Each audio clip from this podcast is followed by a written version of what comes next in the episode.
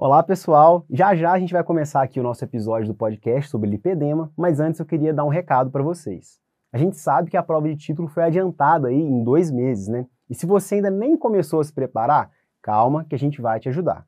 Se você quiser fazer parte aqui do Vasc Team, a gente vai ter uma condição especial esta semana. Eu vou deixar aqui na descrição do vídeo um link para que vocês possam entrar em contato com a gente mas corre lá porque vai ser só essa semana. Te espero lá, hein?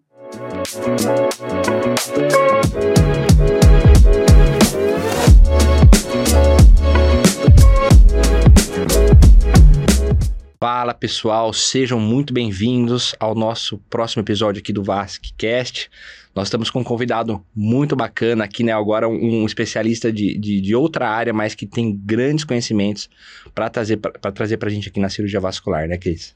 Exatamente. É, hoje a gente vai conversar sobre um assunto que está cada vez mais importante aí, tanto é, acredito pela descoberta desse diagnóstico, né, dessa doença que está sendo cada vez mais falada. A gente vai conversar hoje aqui sobre lipedema com o doutor Renan Américo, que é cirurgião plástico. Seja bem-vindo aí, Renan. Muito obrigado, muito obrigado.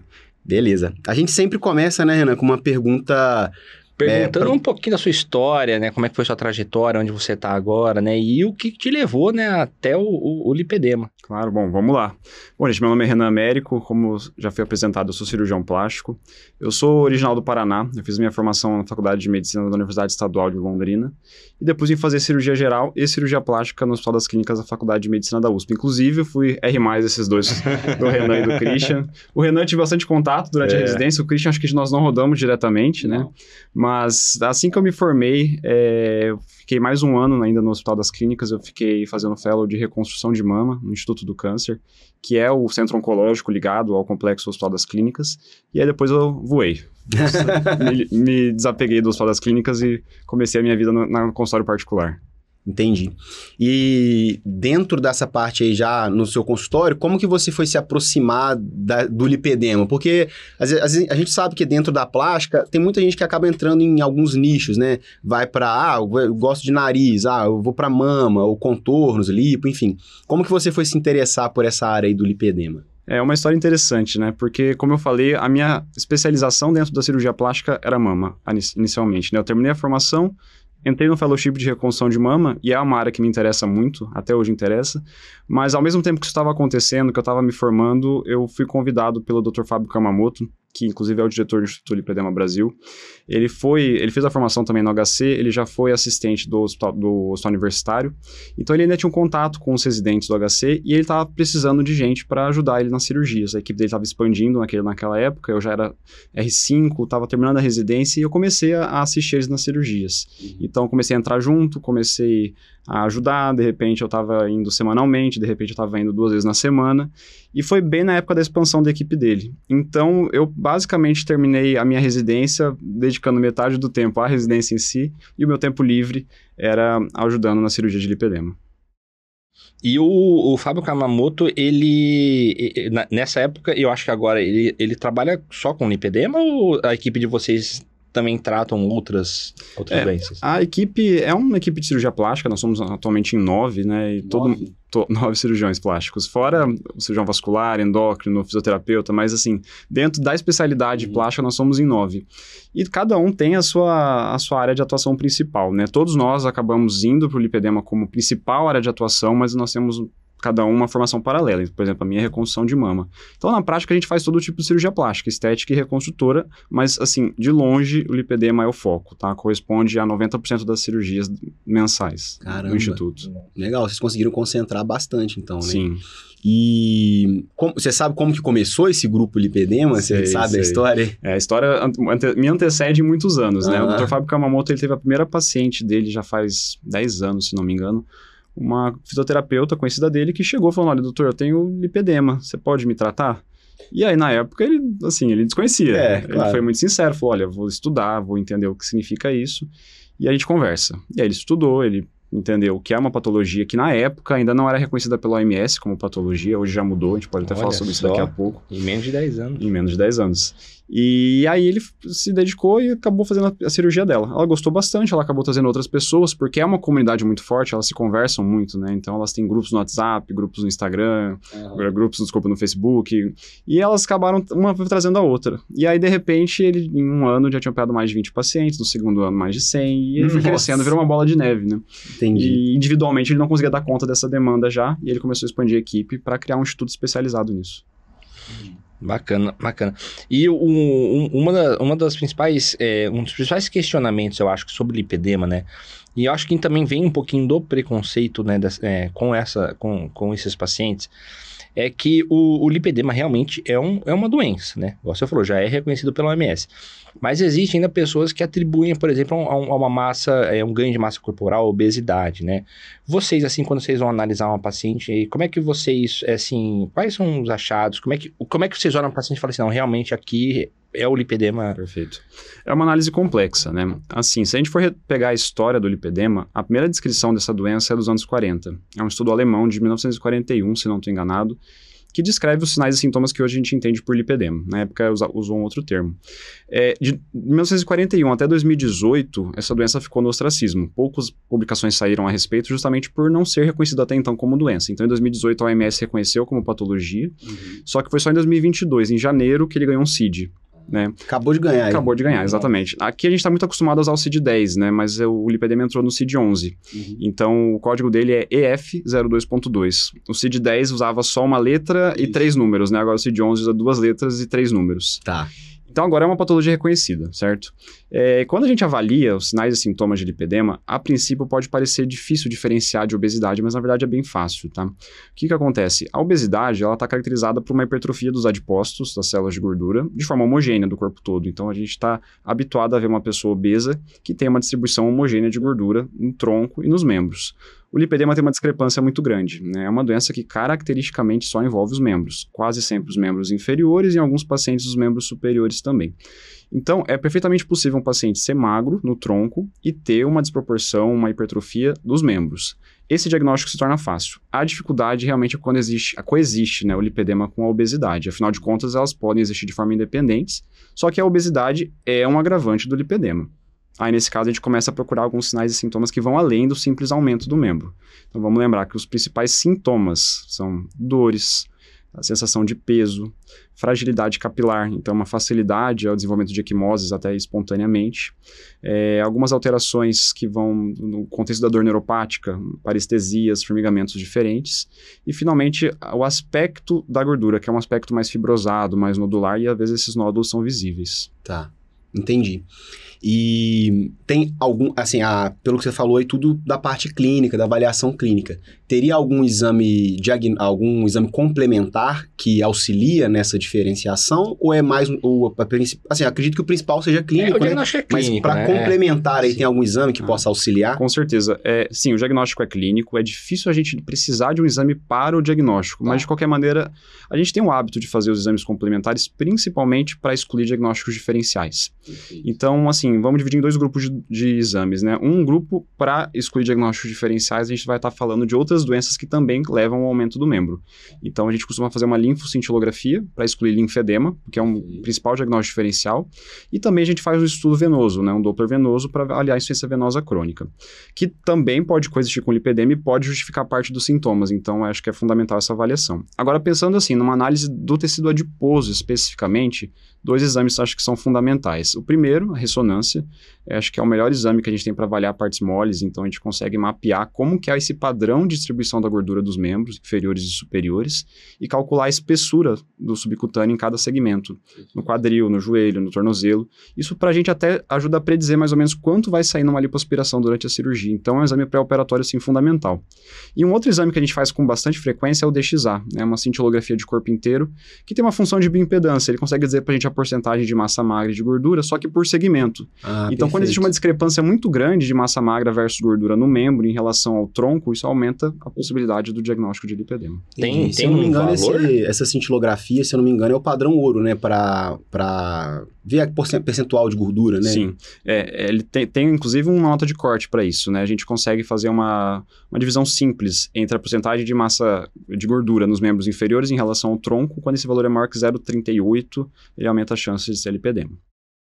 Legal.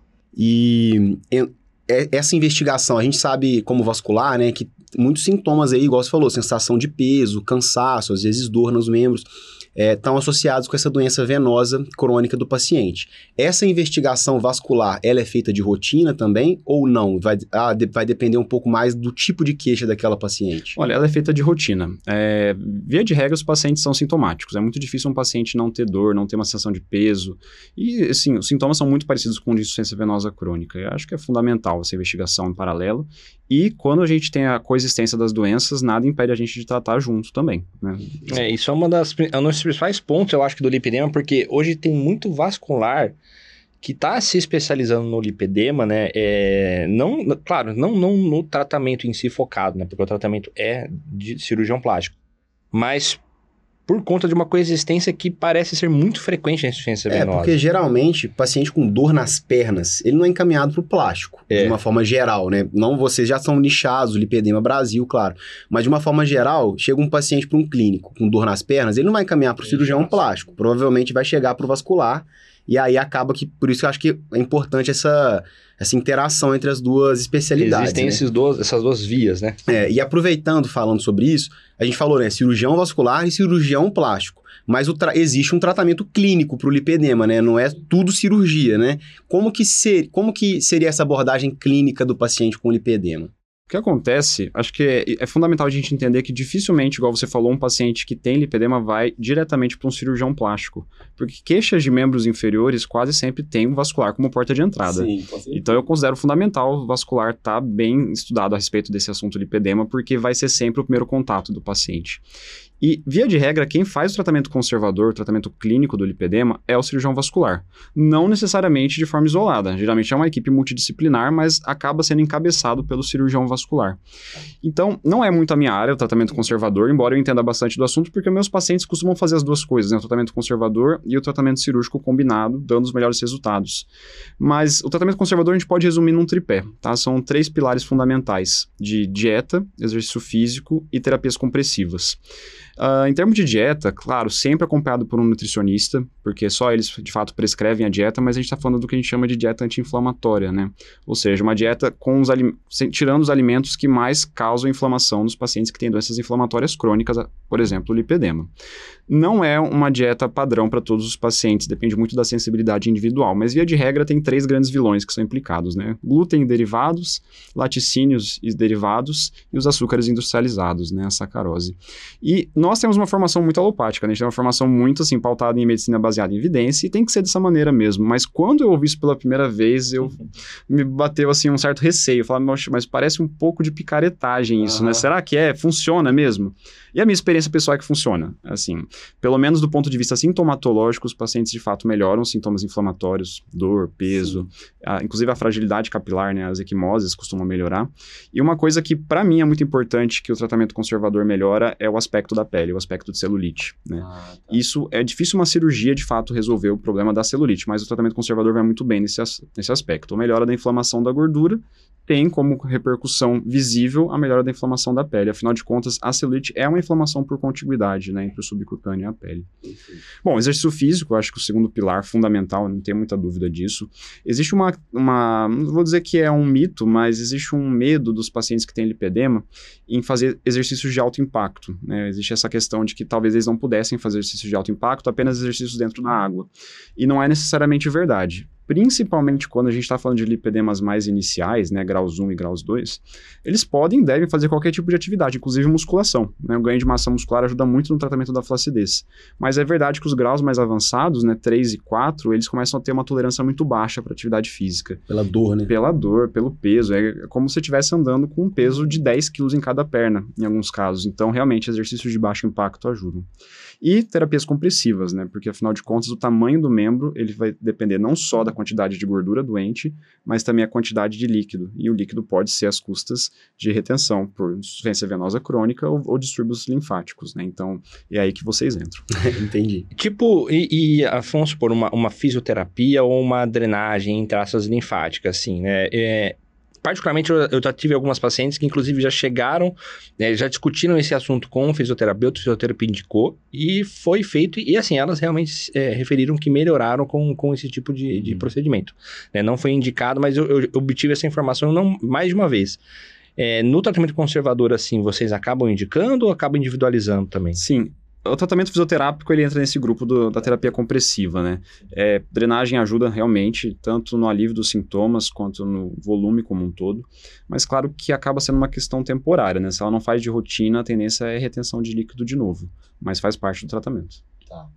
E o tratamento, é, pra, você fez tudo isso daí, não melhorou, quando que você vai indicar o cirúrgico? É quando não melhora ou se já chega num grau mais avançado, você já vai pensar mais, assim, fazer aquele, aquele preparo, claro, mas aí dependendo do grau você já sabe que vai precisar de cirurgia. Como que funciona? É, o que acontece? Existem dois grupos de pacientes, né? Tem aquelas que têm um lipedema muito inicial, grau 1, grau 2, que até tem sintomas, mas às vezes para elas é um sintoma muito leve, elas já aprenderam a conviver com aquele peso, elas sendo muito sinceras, elas não se incomodam com os sintomas, elas se incomodam com a aparência estética. Esse é um grupo. O outro grupo é da pacientes que tem uma doença funcionalmente mais grave, que já tem um lipedema mais avançado, que tem uma dor incapacitante. Para o primeiro grupo de pacientes em que a queixa é puramente estética, digamos, é, acho que a, a, cirurgia é bem indicada. Porque, afinal de contas, a gente está falando de um, uma queixa estética e é o que é. a gente mais faz dentro da cirurgia plástica estética. Não tem muito o que discutir. Exatamente. Ali, ali só a cirurgia vai resolver ela. Agora, o segundo grupo das pacientes que tem um distúrbio funcional, eu acho que nesses casos é fundamental fazer uma terapia combinada, né? Inicialmente terapia conservadora para melhora dos sintomas, desinflamação e, de certa forma, uma ponte até algum momento que a gente vai fazer o tratamento cirúrgico. Agora, sim, toda paciente vai precisar do tratamento cirúrgico? Não necessariamente. Um bom grupo, dentro desse grupo, um bom número de pacientes vai responder super bem ao tratamento conservador, vai conseguir melhorar os sintomas, perder algumas medidas de membros inferiores e, às vezes, para aquela paciente, isso já se adequa na realidade dela. Ela não precisa de um resultado melhor do que esse. Ótimo, a gente interrompe e faz uma manutenção com tratamento conservador. Agora, a paciente melhorou e ela ainda quer realmente melhorar o aspecto estético e melhorar ainda mais os sintomas, tirando essa gordura em excesso, a gente prossegue com o tratamento cirúrgico. E, e com, como é que é feita a, a, a, Assim, a gente sabe que né, na, na, quando a gente tem a, a associação né, da doença venosa com lipedema, né, a gente trata a doença venosa e vem a equipe de cirurgia plástica tratar o lipedema.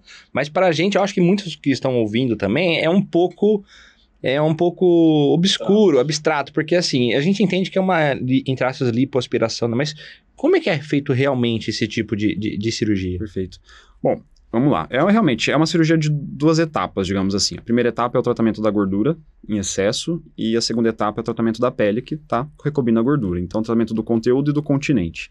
Se a gente trata só o conteúdo, só a gordura, o resultado vai ser uma flacidez imediata, né? Não adianta a gente esvaziar um saco que ele vai ficar flácido, né? Então, uhum. é sempre uma cirurgia combinada da gordura e da pele. Então, o primeiro passo é tratar a gordura, que tem que ser sempre a prioridade, porque a doença está ali. Tem que ser removida essa gordura em excesso, mesmo que resulte em flacidez, porque se a gente não remove, a tendência da gordura é continuar num processo de hiperplasia indefinido. Então, a gente vai fazer realmente uma lipoaspiração. É uma lipoaspiração que, em termos de tecnologia, não difere tanto de uma lipoestética, por exemplo. Então, a gente usa cânulas de lipoaspiração, que estão ligados a uma máquina lipossuctora que vai fazer a aspiração.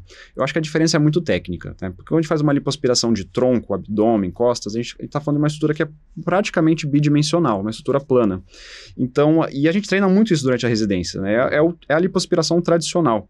Quando a gente joga essa realidade para o membro, que é uma estrutura cilíndrica, tridimensional, ela começa a ficar um pouco mais complexa, né? Então, tem algumas coisas que a gente tem que tomar cuidado. Não só, não estou falando só de estruturas profundas, vasculares, mas estou falando também de superfície, né? Porque você fazer uma lipoaspiração um pouquinho errada num membro já gera uma irregularidade muito séria que é muito visível. Então, o treinamento técnico é diferente. Por isso, fazer uma lipoescultura do membro, né, devolver os contornos normais de uma perna e de um braço, é bem diferente de fazer uma lipoaspiração de, de tronco. Agora, depois que a gente remove esse excesso de gordura, vem a parte da pele. A pele vai sobrar. Então, a gente tem que pensar qual é o grau de flacidez que a gente está encarando aqui. Se for uma flacidez leve a moderada, hoje a gente tem disponibilidade de várias tecnologias que aumentam a produção de colágeno e promovem uma retração de pele. Então, raramente a gente faz uma lipoaspiração isolada. É sempre uma lipoaspiração associada a alguma tecnologia. No mercado a gente tem três, né? O laser de diodo, o body tight, que é uma radiofrequência, e o Renuvium, que é um plasma aquecido. Os três têm o mesmo objetivo: esquentar a pele, produzir colágeno e promover uma retração. Isso serve para uma flacidez leve a moderada. Agora, a flacidez mais acentuada, geralmente pacientes que tinham lipedemas muito graves, com um volume de gordura muito acentuado, não vai ser suficiente. Vai ter que fazer uma remoção do excesso de pele, que são as cirurgias de dermolipectomia, né, que a gente pode chamar de lifting de coxa, cruroplastia, ou lifting de braço, braquioplastia. Entendi. E geralmente vocês fazem no mesmo tempo da cirurgia vascular quando tem essa associação da doença venosa ou a cirurgia é feita em dois tempos? Qual que é a regra? Ou... Não tem uma regra, mas uh, quase sempre a gente faz em combinação, né? A vascular trata primeiro a parte de insuficiência venosa, que geralmente é um procedimento mais rápido, menos agressivo, e a gente entra na sequência para fazer o lipedema. Quanto tempo dura uma cirurgia de, da parte de vocês? Olha, quando é uma lipoaspiração com tecnologia, então que não vai ter remoção de pele, é uma cirurgia de 3 a 4 horas. Né? Quando a gente está falando de remoção de pele, a gente ah, aumenta aí mais uma hora, uma hora e meia. Então, pode variar de três até quase seis horas. E então é uma bela de uma cirurgia, porque agora vamos falar um pouco da parte vascular, né? É, quando a gente tem um paciente com um lipedema, é, e a gente vai tratar a parte vascular, né? Hoje em dia, né? Antigamente a gente fazia cirurgias de varizes de uma maneira mais, assim, mais funcional, né? Mas hoje, quando a gente vai fazer o tratamento funcional e estético, né? Vai tratar bem realmente a, a, a parte venosa, o tempo cirúrgico de um tratamento de varizes prolonga muito, né? Antigamente o pessoal falava, ah, cirurgia de varizes é uma coisa rápida. Meu, isso é uma ilusão, porque quando você quer realmente fazer um tratamento que você vai, vamos supor, tratar, as safenas, tem o tempo das safenas. Aí vamos supor, você tem um auxiliar, dois auxiliares que já vão tirando uma, algumas tributárias lá. Mas depois você vai tratar as reticulares, você vai tratar as, as telangiectasias, é, então, assim, é, um, é, uma cirurgia que muitas vezes a própria cirurgia vascular dura aí umas duas a três horas, né? Tem é, gente é, que, é, dependendo de caso, até cinco horas. E tem isso com dois, tem gente que opera com dois, três auxiliares e vai esse tempo todo. Então, é uma cirurgia que pode chegar a durar umas 6, 7 horas? Isso acontece com frequência? Olha, eu acho que eu nunca encarei uma realidade dessa, de, de, ter que fazer uma cirurgia conjunta que a vascular tivesse demorado tanto. Uhum. Então, acho que conversar antes faz toda a diferença, né? é. né? Se tiver qualquer sinal de que a cirurgia vai ser longa, acho melhor separar em dois procedimentos. Entendi. Tá, entendi. E aí, beleza, fez lá a sua cirurgia, né? Como é que, como é que são feitos os cuidados pós-operatórios, assim, é, é, com relação a tempo médio aí de alta, a gente sabe que, claro, é muito variável isso, mas uma ideia, é, questão de terapia compressiva, fisioterapia, como que é feito isso daí? É, em, tempo, em termos de tempo de internação, é bem tranquilo. Não difere tanto de nenhuma outra cirurgia plástica. A gente costuma internar o paciente de manhã, é feita a cirurgia se for uma cirurgia de 3, 4 horas perto da hora do almoço, ele já está no quarto. Ele passa a noite no hospital em observação e no dia seguinte já está de alta. Então, uma internação ali de uma diária, 24 horas. Né? e aí, só que aí começa o pós-operatório. Uh, existe uma, toda uma sequência de drenagens pós-operatórias que são feitas nos próximos 15 dias, diariamente, para tentar dar o menor edema possível, o resultado mais rápido. A primeira drenagem, inclusive, é no dia da cirurgia. Então, a gente faz o procedimento, o paciente vai para o quarto, e uma fisioterapeuta da nossa equipe já está esperando o paciente no quarto para fazer a primeira drenagem. Então, nesse momento, é um momento até um pouco aflitivo para o acompanhante, porque algumas incisões da lipo a gente deixa propositalmente abertas, né, para ter uma via de escape.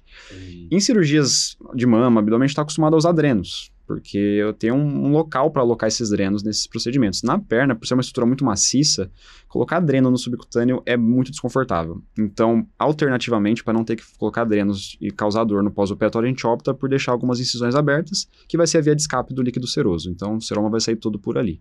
E fazer drenagem né, imediatamente após a cirurgia é fundamental, porque tem todo o líquido infiltrado acumulado também. Então, isso tem que sair de alguma maneira, senão dói, senão infecta.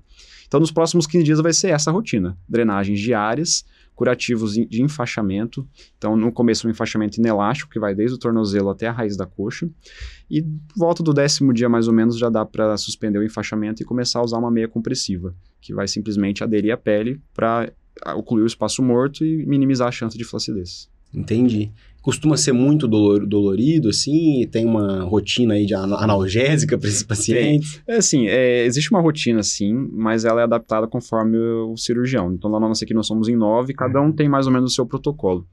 Basicamente, é uma cirurgia que tem potencial de doer se você não faz um bom controle analgésico pré, intra e pós-operatório. Então, o que, que a gente faz habitualmente é o seguinte: antes da cirurgia, uma semana antes, a gente começa algumas medicações para controle de dor neuropática, que geralmente o que dói numa lipo é aquela dor neuropática, né? Aquela dor é, de parestesia, de regeneração nervosa, às vezes o paciente encara como um calor regional. Então a gente começa a pregabalina, né, que é o lírica, um anticonvulsivante, e a amitriptilina, um antidepressivo, uma semana antes da cirurgia. É. Na hora da cirurgia, ele está com o limiar de dor já aumentado por conta das medicações, e aí no intraoperatório, como uma manobra anestésica, além da anestesia geral, a gente faz uma raquianestesia, com o objetivo de depositar o opioide na, na linha raquimedular, para tentar ter uma analgesia nos primeiros dias mais intensa.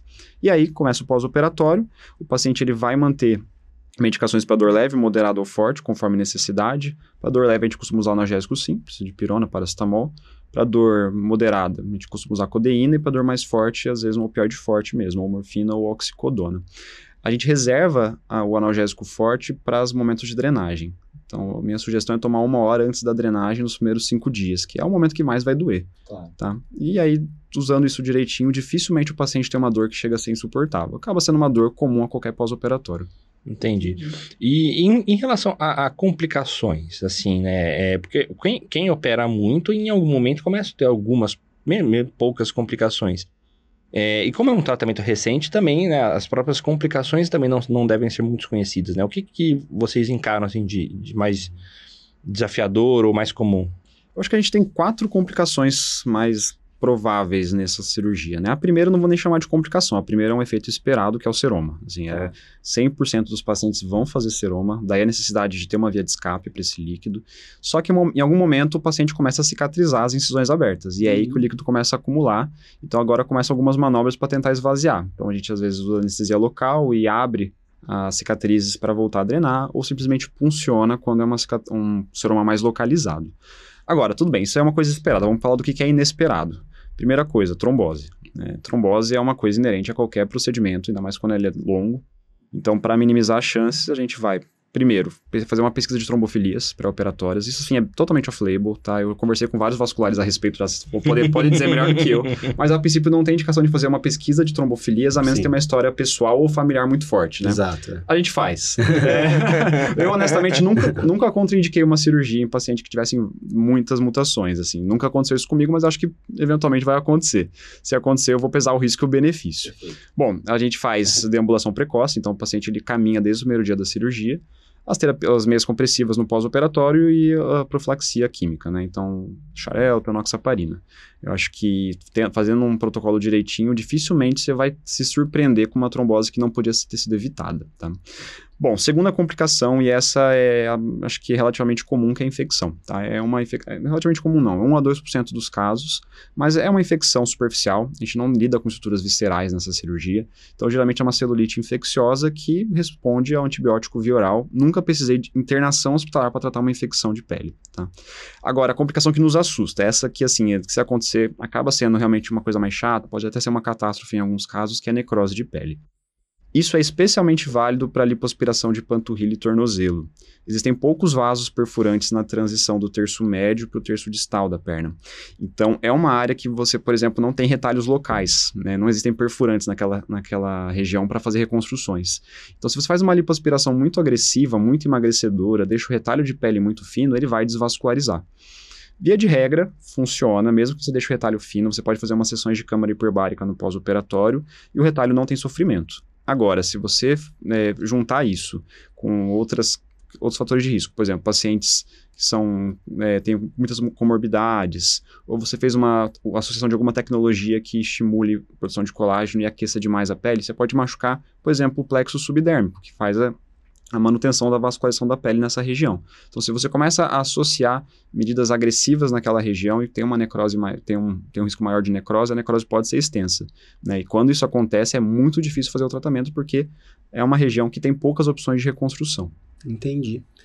E nós aí nessa, inter, nessa interação aí vascular e plástico, né? Teria alguma dica que vocês plásticos gostariam de passar para os nossos ouvintes aí, é, que pra, sobre o lipedema, para a gente melhorar né, os, os, cuidados que a gente tem disponíveis Porque hoje. Porque gente... duas equipes né, tratando a mesma doença. É, exatamente. É, acho que a minha dica, primeiro, é reconhecer a doença, né? É, primeira coisa, acho que perdeu o preconceito. Acho que não tem é, mais. Acho que tem isso também. Não tem mais motivo da gente fingir que o lipedema não existe, dizer que é sobrepeso, que é biotipo. Não. Tem CID. Acho que se a gente estiver negando a doença, a gente está dando um murro em ponta de faca, né? Porque afinal de contas, as, todas as sociedades internacionais já reconheceram a doença. Ok.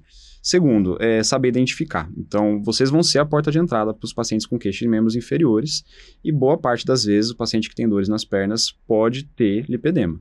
Então, saber diagnosticar a doença acho que é o segundo passo e, finalmente, iniciar o tratamento conservador maior parte dos pacientes, mesmo quando vai ter indicação de cirurgia, vai ter uma terapia conservadora como ponto de partida e manutenção dos resultados da cirurgia. E eu acho que é aqui que vocês ganham o paciente, é saber fazer tratamento conservador, terapias compressivas, auxiliar nas, no exercício físico e na dieta anti-inflamatória e fazer o segmento desse paciente para a gente poder ter um time trabalhando em conjunto, numa equipe multidisciplinar. Entendi. Já aproveita, já fala com o pessoal o seu Instagram aí também, o do Instituto. Pra... Perfeito. Bom, meu Instagram é arroba doutor.renamérico e do Instituto é Instituto Lipedema Brasil. Isso aí, aí já aproveita e deixa o like também no vídeo pra é... gente, né? e o Renan, eu queria agradecer demais a sua presença aqui. Achei a conversa muito enriquecedora. Eu acho que vai ajudar bastante aí o pessoal. Tem certeza que dentro, dentro do mundo aí dos vasculares, esse é um assunto ainda pouco discutido, está crescendo, com certeza, mas eu acho que o pessoal está cada vez mais atrás desse tipo de informação. Eu acho que foi bastante enriquecedor, né?